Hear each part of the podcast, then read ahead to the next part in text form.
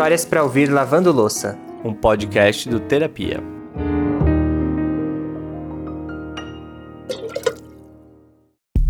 Gente, para começar esse episódio, eu já quero fazer uma confissão para a polícia não aparecer aqui e me prender por hipocrisia, tá? a verdade é que a minha pia nesse momento tá cheia. Vocês vão ter que me desculpar, mas tem dia que não tem jeito, né? É, tem dia que não tem jeito. E tá tudo bem, vai. O primeiro passo pra gente curar um problema é admitir ele. Bem coach agora.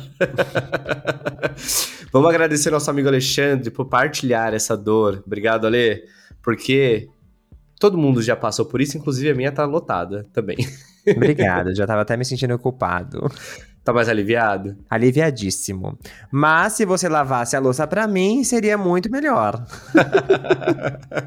Vocês veem o que eu passo, né? A gente se separa, a pessoa ainda quer que eu lave a louça dele. Sai fora. Lave suas louças, parça. Pra me ajudar então a lavar essa louça, vamos conhecer a história da Dilane. É daquelas histórias que tem um plot twist quando menos se espera. Do jeitinho que a gente gosta, né? A Dilane era casada com seu ex-marido há 18 anos. Um relacionamento que foi bem harmonioso enquanto durou e que gerou três filhos muito bem criados. Mas aí chegou um momento que ela sentiu que precisava viver algo que estava crescendo dentro do peito dela a cada dia que passava. Aos 33 anos, a Dilane se assumiu bissexual e foi aí que ela resolveu enfrentar todas as barreiras que fossem necessárias para poder viver a sua verdade. Quando depois eu assumi a minha bissexualidade, e aí ela perguntou para mim por que eu tinha passado a inventar isso agora. Porque eu tinha sido casada por tantos anos e por que eu estava inventando isso agora? Aí eu disse para ela, mãe, se eu na adolescência, aos 14 anos e 15 anos, eu tivesse dito para a senhora que eu gostasse de que eu gostava de mulher, o que teria acontecido comigo? Né? Quais, quais, são, quais seriam as consequências disso? Esse é o tipo de pergunta que só quem vive sabe o dilema que significa. E já deixo o spoiler que a Dilane chegou em muitas respostas para viver bem plena essa nova fase da vida dela. Mas antes da gente começar a história da Dilane, deixa eu falar um recadinho aqui do Apoia-se para vocês. A gente tem um grupo do WhatsApp exclusivo para apoiadores, onde vocês recebem as histórias com antecedência, seja em vídeo, seja em podcast, seja as novidades do canal. É, e para fazer parte desse grupo é só entrar em apoia.se barra história de terapia e fazer uma contribuição mensal que você recebe o link logo na sequência e faz parte desse grupo que é muito legal. Além de todos esses benefícios aí de receber as histórias com antecedência, a troca que a gente tem lá no grupo com a galera é muito massa. Agora sim, bora pro episódio? Bora, eu sou o Lucas Galdino. E eu, Alexandre Simone, e esse é o Histórias para Ouvir Lavando Louça.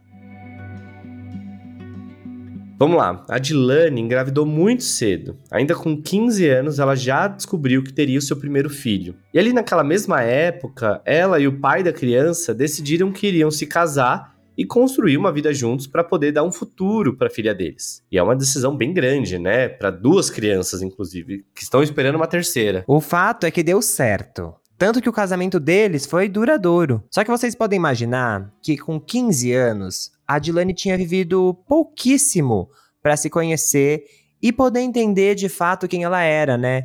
15 anos a gente tá ali naquela fase de descoberta. Então, até ali, ela nunca tinha experimentado uma relação com uma mulher e já logo de cara precisou se casar. Com a, com a gravidez, a gente decidiu, né? A gente namorava há poucos meses, decidimos casar e fomos viver uma vida. A gente mora numa cidade do interior, de Concórdia do Pará.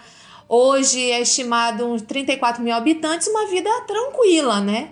E nessa vida tranquila, me, dedicar, é, me dediquei a cuidar da minha família, da minha, primeiramente da minha filha. Eu ainda estudava, fui para é, cuidando da casa, da filha, mas estudando também. E a minha ideia, a minha, a minha vida foi se limitando a essa rotina, né? Aí depois eu consegui passar no concurso público na, na na época quando eu tinha 18 anos, então comecei a trabalhar, tive de certa maneira uma independência financeira que foi me dando o meu empoderamento ao longo do tempo, né? Mas vivi uma vida feliz, harmoniosa, super tranquila, me sentia super realizada como mãe, como mulher nesse momento. É tanto que eu tive a escolha, eu escolhi ter três filhos, né? Eu costumo dizer que eu quis ter eles é, tipo, determinada fase, ah, eu quero ser mãe de novo. E tive toda essa vivência que foi muito legítima para mim, que eu tenho três frutos delas que são a razão da minha vida, né? E não é porque um relacionamento foi bom e legítimo por tanto tempo, né? Então a gente tá falando aí de 18 anos, que em algum momento isso não pode mudar. E a Dilane sentia que um ciclo estava se fechando e que algo dentro dela pedia por mudança. Eu não me sentia mais completa nessa relação.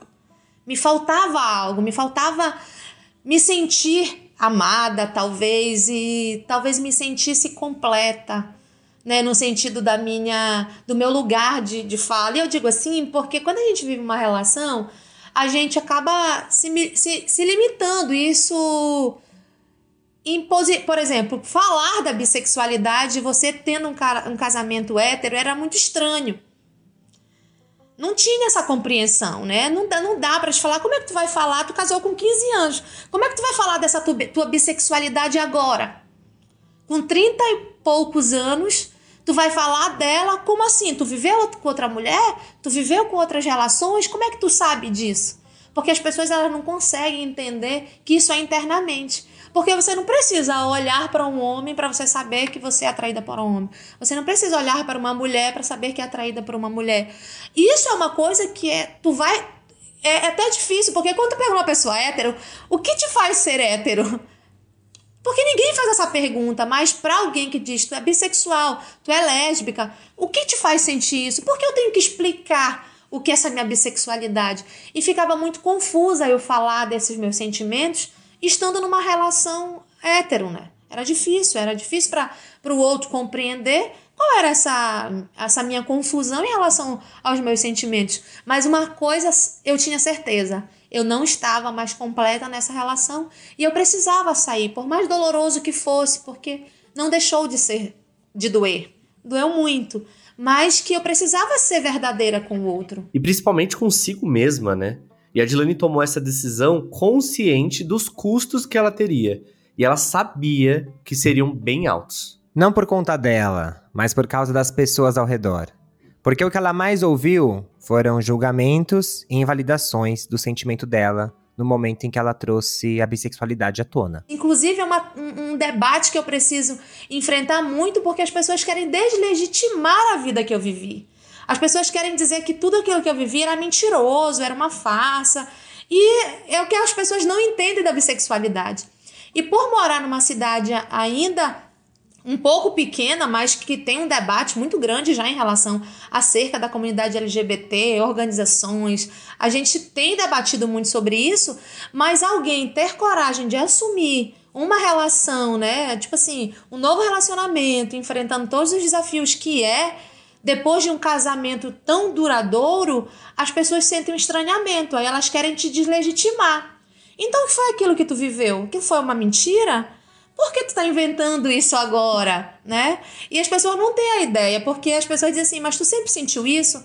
Aí eu digo, sim, eu sempre senti isso. Mas enquanto eu estava numa relação com um homem, eu era apaixonada e vivia aquela relação. E vivi com toda a intensidade que eu sou. Então, independente de ser homem ou mulher, a minha relação eu vou ter esse cuidado, né? Eu vou ter essa intensidade que, que qualquer pessoa teria nas suas relações. É isso que as pessoas não entendem. Em outro momento, num debate, conversando, a pessoa disse assim: Olha, o que é que você entende sobre bissexualidade? Aí pessoa, uma outra pessoa que não era bissexual falou: Olha, eu acho que a bissexualidade ela é 50% tu gosta de homem, 50% tu gosta de mulher. Aí eu disse para ela: Olha, eu não vejo dessa maneira. Para mim, a bissexualidade é quando tu é 100%. Ou tu gosta de uma mulher ou 100% tu gosta de homem. Tu não define, define isso em porcentagem, ah, porque eu gosto de 75 de homem, 25 de mulher ou vice-versa. Mas tu é 100% nas tuas relações. Então, a bissexualidade ela não é definida em porcentagem de atração. Porque não é assim que define. E isso é bem interessante a gente abrir esses debates para falar. Isso das porcentagens é bem equivocado, mas ainda rola muito quando as pessoas vão se referir a quem é bi ou pansexual. E é importante a gente quebrar isso, porque esse argumento parte do pressuposto que uma pessoa nunca tá por inteiro na relação que ela tem. Ela tá 50% aqui, mas é como se tivesse 50% que estão em outro lugar. E isso é uma tremenda besteira. Pessoas bi se relacionam igual qualquer outra pessoa. A diferença é que ela tá aberta a ter uma relação com mais de um gênero. E é importante dizer também que não é só com homem cis ou mulher cis. O conceito de uma pessoa bi pode abranger todas as identidades. Aliás, para quem quiser ouvir mais sobre o assunto, o primeiro vídeo que a gente gravou lá no canal foi justamente sobre isso. A gente vai deixar aqui na descrição desse episódio. E fica um beijo também para Vicky e pro Marcos, que são o nosso casal é, cobaia. Lindos, que estrearam o, o Terapia. Mas vamos voltar agora para a história da Dilane, gente. Porque uma coisa que eu percebo sempre que rola essa discussão sobre pessoas bissexuais é que a sociedade, né, as pessoas sempre querem que as coisas sejam fáceis de entender para poder colocar uma caixinha. Então, entender que uma pessoa é gay é fácil. Ok, ele gosta de outros homens, é um homem que gosta de outros homens. Agora, quando vai para pessoas bi, as pessoas ainda não aprenderam a assimilar. É muito comum esse papo de confusão, de achar que é uma pessoa que está indecisa, e não é nada disso. Inclusive, é, dentro da própria comunidade, isso ainda é uma problemática que vira e mexe aparece. Assim, há muitas discussões assim sobre esse assunto de ah, é uma fase ou de não validação da bissexualidade. E acontece muito desrespeito nas relações principalmente entre lésbicas, eu acredito que também na, na, nas, na, nas, entre homens, né, nas gays, eu acho que tem muito essa dificuldade de compreender porque tu tu não é 50% numa relação, tu é 100% numa relação. E as pessoas precisam entender e respeitar a, a veracidade do que é isso. E a, a, a bissexualidade ela é muito tratada com a ideia de que tu é indeciso.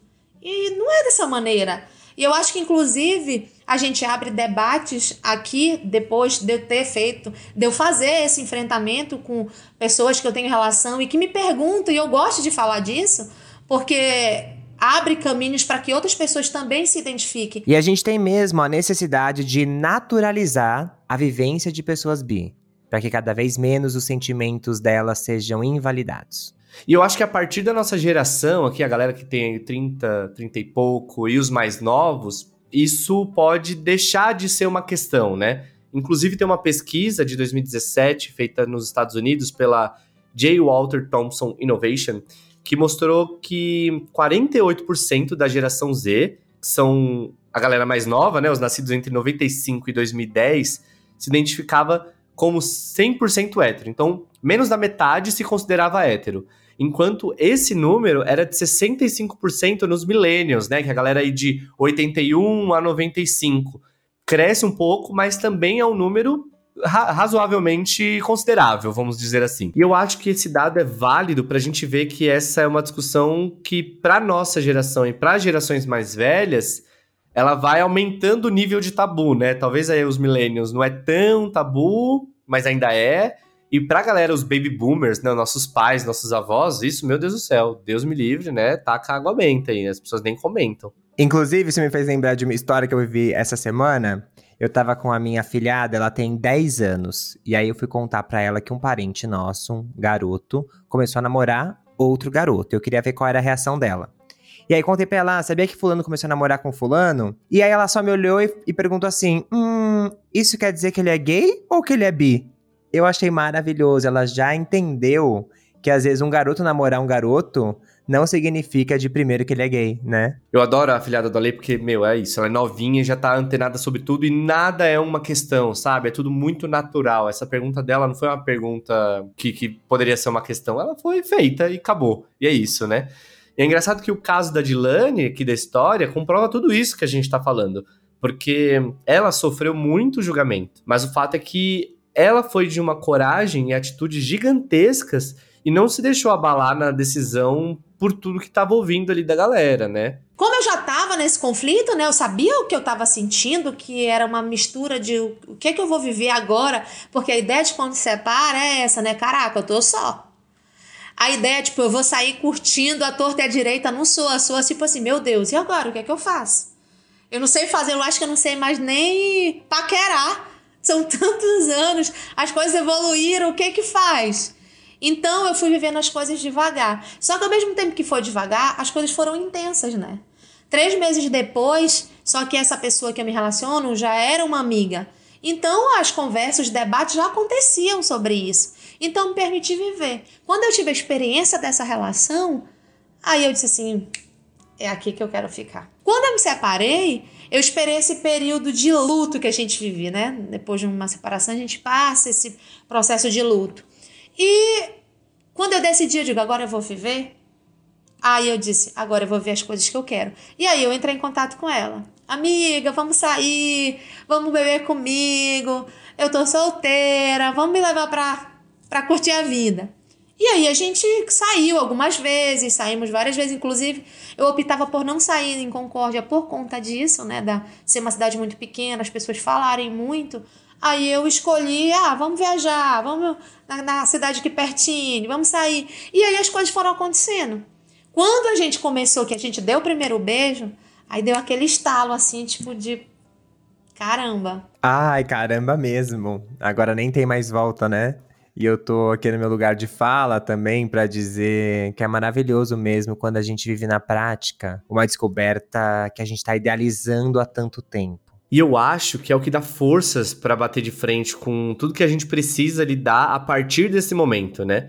Porque a gente sabe que vai ser uma batalha. E no caso da Dilane, foi um rompimento muito grande mesmo, né? Ela era casada há 18 anos, tinha três filhos, morava numa cidade do interior.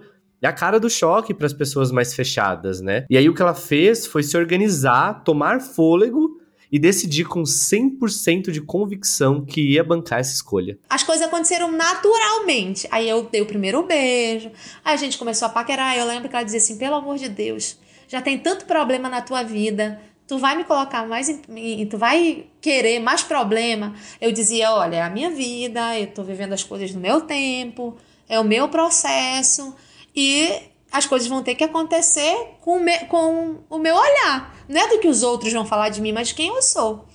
Aí é tanto que depois, eu acho que a gente começou a paquerar. Um mês depois eu decidi pedir ela em namoro. Aí eu digo, não, quero pedir ele em namoro. Eu não quero, porque tava aquela coisinha aberta, né? as, coisa, as coisas acontecendo. E aí eu tava muito preocupada, tipo, não, eu quero eu quero que essa mulher namore só comigo, eu quero, essa, quero ter essa relação pra mim. Aí eu decidi pedir ela em namoro. Então foi outro susto, tipo, caramba, tu tá me pedindo em namoro. É, tem certeza disso? Olha esse lugar e tal. Porque ela sabia os o, o, o que ela enfrenta ao longo da vida, né? Então dizia, cara, eu vou enfrentar isso. A primeira coisa que eu fiz foi: eu vou falar com a minha família.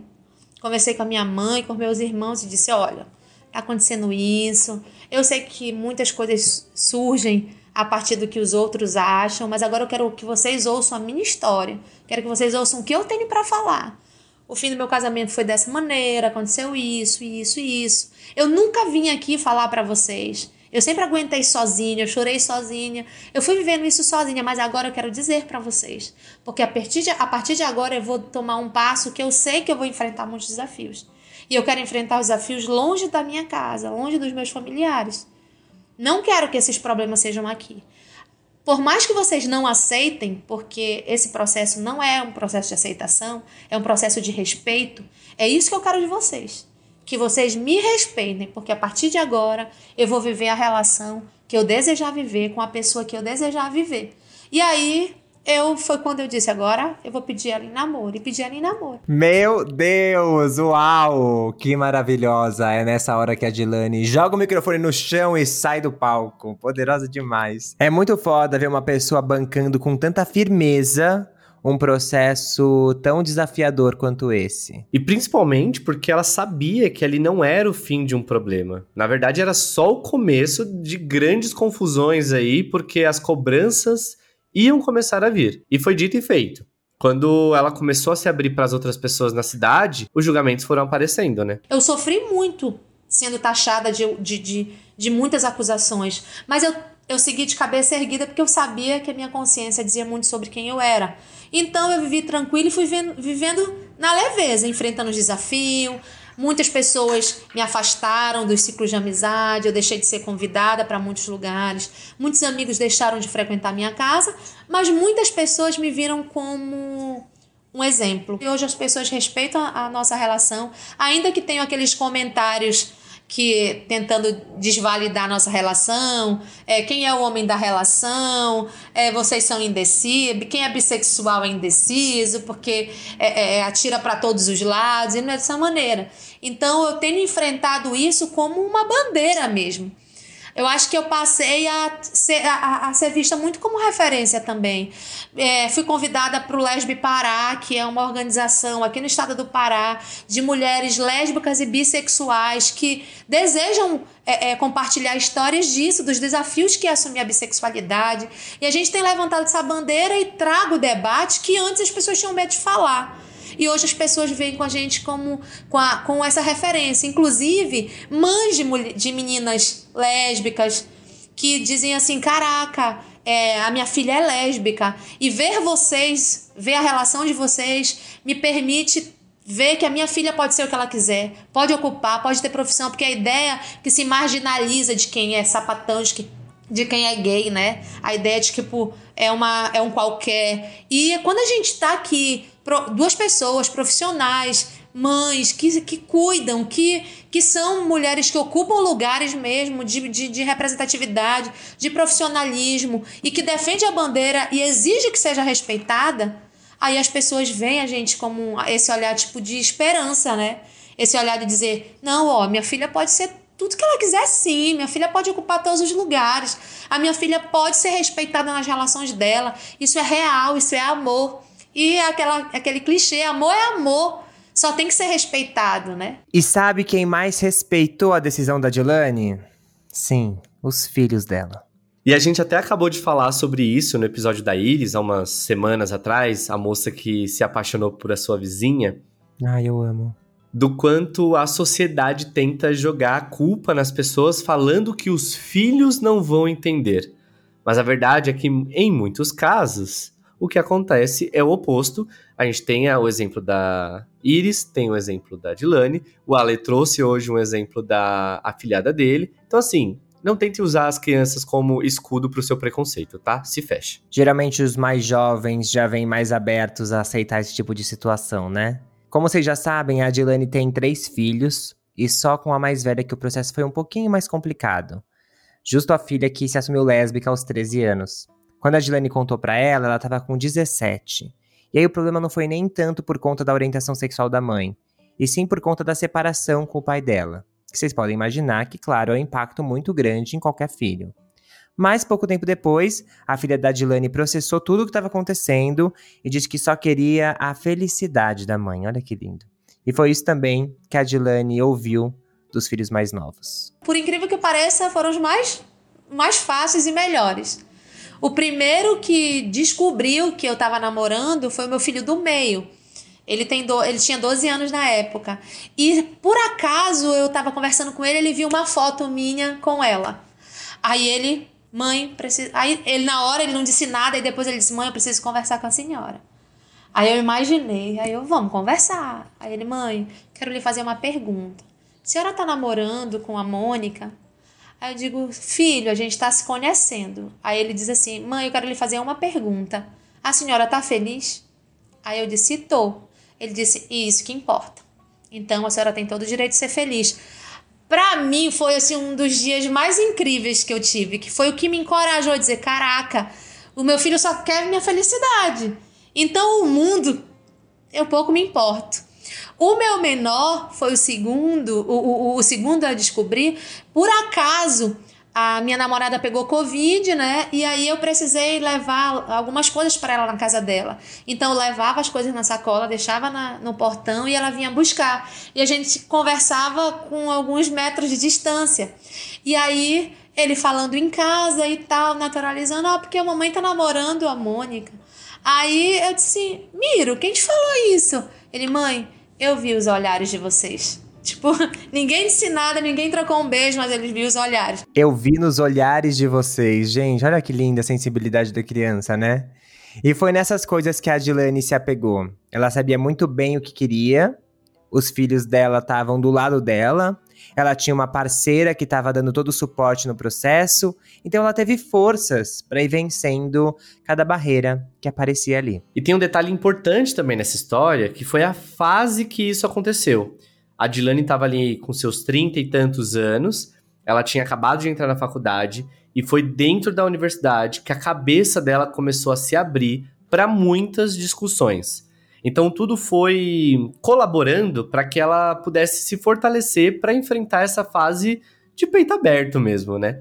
E é por isso que nunca dá para cobrar que alguém saia do armário, como se existisse um tempo certo para isso. Cada um, cada pessoa vai viver a sua verdade e vai poder dizer quando é o momento certo para ela. Eu acho que a ideia é tipo assim, ninguém pode te dizer o momento certo de dizer. Ninguém pode te dizer o momento certo de sair, ninguém pode dizer o momento certo de entrar, de assumir a sua bissexualidade, a, a, a, as suas novas relações ou término de outras, a não ser você. Agora, o que eu diria para as pessoas que pudessem ouvir é: sejam o colo para essas pessoas que estão querendo se assumir. Porque nesse momento é, é que a gente está nesse conflito de saber o, o, o, não de saber o que é, porque a gente sabe o que é, mas a ideia de construir os sentimentos que a gente está aflorando ao longo do, do, do, da vida, a gente precisa tanto de cola, a gente precisa tanto de apoio, a gente precisa. A, o que, a única coisa que a gente não precisa é de julgamento. É a única coisa que a gente não precisa é julgamento. E eu acho que quando tu procura alguém, por mais que tu não consiga compreender as motivações dela, mas dizer assim, tá tudo bem, eu tô aqui, vai passar, você vai dar conta, você vai enfrentar isso eu acho que é, o, o, conselho que eu daria é: sejam o colo dessas pessoas. Né? Sejam o colo, porque mais do que, do que julgar, a gente precisa de, de acolhimento. É isso que eu diria, né? Sejam, sejam um colo. Pois é, né? Sejam um colo. Eu acho que quando a gente tá num processo de se assumir e tudo mais, tem muito uma preocupação de como o outro vai lidar. E aí, é, eu acho que o outro que tem que lidar com o preconceito dele, sabe? Tem que curar essas coisas que ele ainda tá reverberando. Porque senão a gente joga a culpa de novo pra, pra gente, né? Para as pessoas LGBTs. Então, ser colo é mais fácil do que parece, eu acho. E o que eu acho mais legal da história da Dilane é que ela vai de encontro muito com o primeiro capítulo do nosso livro, que a gente lançou ontem, já está aí à venda. Muito legal, chama a História do Outro Muda a Gente, primeiro livro de terapia. E no primeiro capítulo do livro, a gente fala sobre descobertas. E descobertas na mais vasta possibilidade da palavra, assim, sabe? É, a gente fala muito lá sobre como as descobertas elas não necessariamente acontecem no nosso, na nossa primeira fase da vida, ali, infância e adolescência. Elas podem acontecer a qualquer momento. E a Adilane traz isso, né? Ela se entendeu como uma pessoa bissexual depois dos 30, conseguiu ir atrás de um outro objetivo de vida depois dos 30 ali, né? Ela terminou um casamento de 18 anos e tudo mais e descobriu uma nova paixão, um, novos caminhos para seguir. E tem tudo a ver com esse primeiro capítulo do livro. Inclusive, quem tiver afim, o link do livro tá na descrição aqui do episódio, mas também você já pode encontrar aí nas livrarias e também no, nas plataformas de, de, venda de livro. Tá vendo? Aqui tem tudo. Tem podcast, tem vídeo, tem livro e sempre muita louça para lavar. Para você conhecer mais histórias, é só entrar no nosso site, historiadeterapia.com. Lá tem o link para comprar o livro, tem todos os episódios de vídeo, todos os episódios de podcast e ainda você pode mandar sua história pra gente contar aqui. Muito obrigado pela companhia, um beijo grande e cuidem-se bem. Tchau!